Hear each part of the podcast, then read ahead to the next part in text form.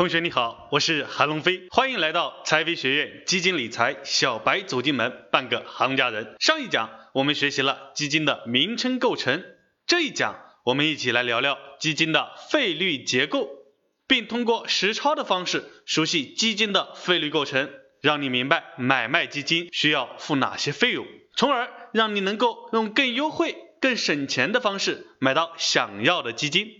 课程讲到这里，我们接下来的课程很多都是具体的实操了。建议你这一讲对照文稿，边听边学。为了你的学习和实操效果，我的语调会适当的放缓。讲基金费率之前呀，我们再回顾下第一节讲过的内容。一只基金从发行到销售所涉及的经营主体：基金管理公司、基金托管平台、基金销售平台。那基金管理公司负责基金的发行、投资和运营等事宜，一般呢是由基金公司承担这个角色。比如你经常听到的华夏基金、易方达基金、嘉实基金、天弘基金等。基金管理平台呢负责资金的管理，每一只基金都会有个资金托管人，这个托管人的角色一般是银行或券商。那基金销售平台呢负责把这个基金卖给投资人。因为啊，基金公司没有客户，没有流量，卖基金这种事情啊，一般都会交给银行、支付宝、微信、天天基金等这种平台。那每个人在这中间都付出了劳动，也要获得相应的回报嘛。基金公司呢，它就收取管理费；基金托管平台呢，就收取托管费；基金销售平台呢，就收取申购费、赎回费和销售服务费。这里的申购费啊。就是你买入一只基金时，基金销售平台收取的买入手续费；赎回费呢，就是你卖出一只基金时啊，销售平台收取的卖出手续费。我们来总结一下，我们在基金买卖的过程中，需要向这三个经营主体支付一定的费用。这个费用呢，主要有五种：申购费、管理费、托管费、销售服务费和赎回费。申购费呢是由买入费率决定的，管理费呢是由管理费率决定的，托管费呢是由托管费率决定的，销售服务费呢是由销售服务费率决定的，赎回费呢是由卖出费率决定的。同一只基金在不同的基金销售平台，他们的各种费率呢可能会不同，所以呀，我们要精心计算，细心对比。接下来，我们通过实操的方式来了解一下基金费率。以支付宝里的基金为例，请你打开手机，按照以下步骤操作：打开你的支付宝，在首页最下方找到理财，在我们下方图一红色箭头处点击，点击后呢，显示画面如下方的图二，找到基金导航按钮，在下方图二红色箭头处。点击这个基金按钮，进入后啊，再点击页面右上方的搜索按钮，如我们下方的图三红色箭头所示。点击后，我们可以看到图四的画面，我们就在这个搜索框里输入我们上节课讲解的基金名称的基金案例，叫嘉实中证五百 ETF 连接 C，在我们图四的红色箭头处啊，点击进入。进入后呢，界面显示如我们的图五，点开图五的红色箭头处，拉到底部查看交易规则。那交易规则呢，就如我们图六的红色箭头所示。点击这个图六的红色箭头，界面呢显示的是买入规则的内容。看我们图七画个椭圆的买入规则。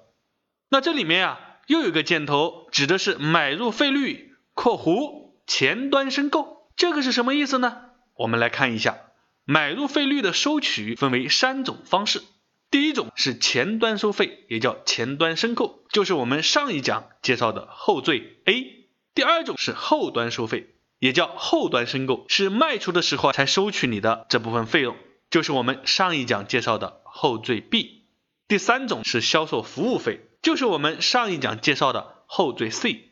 图七上面显示嘉实中证五百连接 C 这只基金的前端申购费率啊是零，也就是说买入它时是不收取费用的。我们再将这张图的界面往上拉，我们会看到运作费率。如我们图八所示，图八中啊，运作费率它包含了管理费率百分之零点一五每年，托管费率百分之零点零五每年，销售服务费率百分之零点四每年。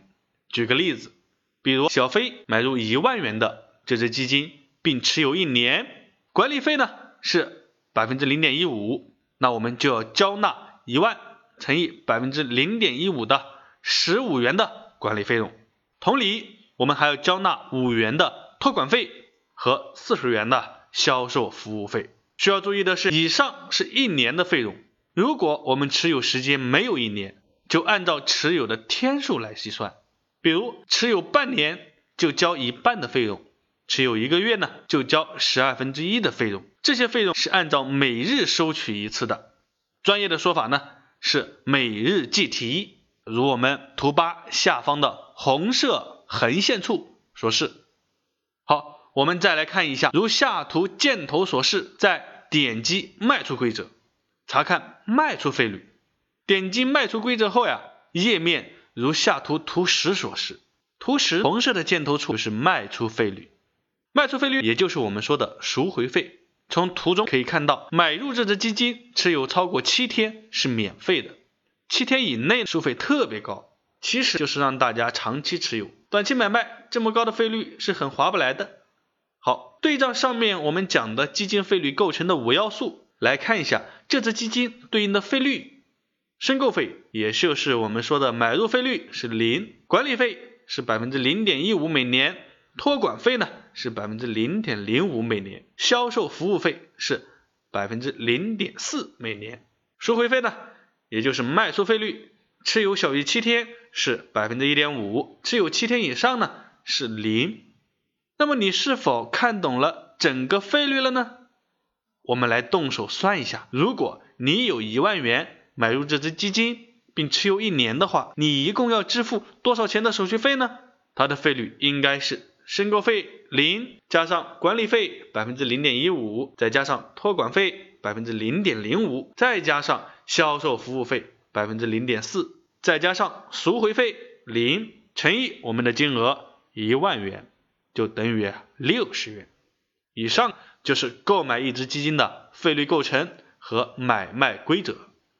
在这里有一个易混淆的点，就是前面我们介绍的买入费率中有个后端收费，这是我们卖出基金时要支付的买入费用，这和我们刚刚介绍的卖出费率。容易混淆，我给你解释一下哈。后端收费是你的买入费率，只不过放到卖出的时候再收你这部分费用。卖出费率呢是卖出时就要交的卖出费用。虽然都是在卖出的时候收，但两者是两个不同的概念。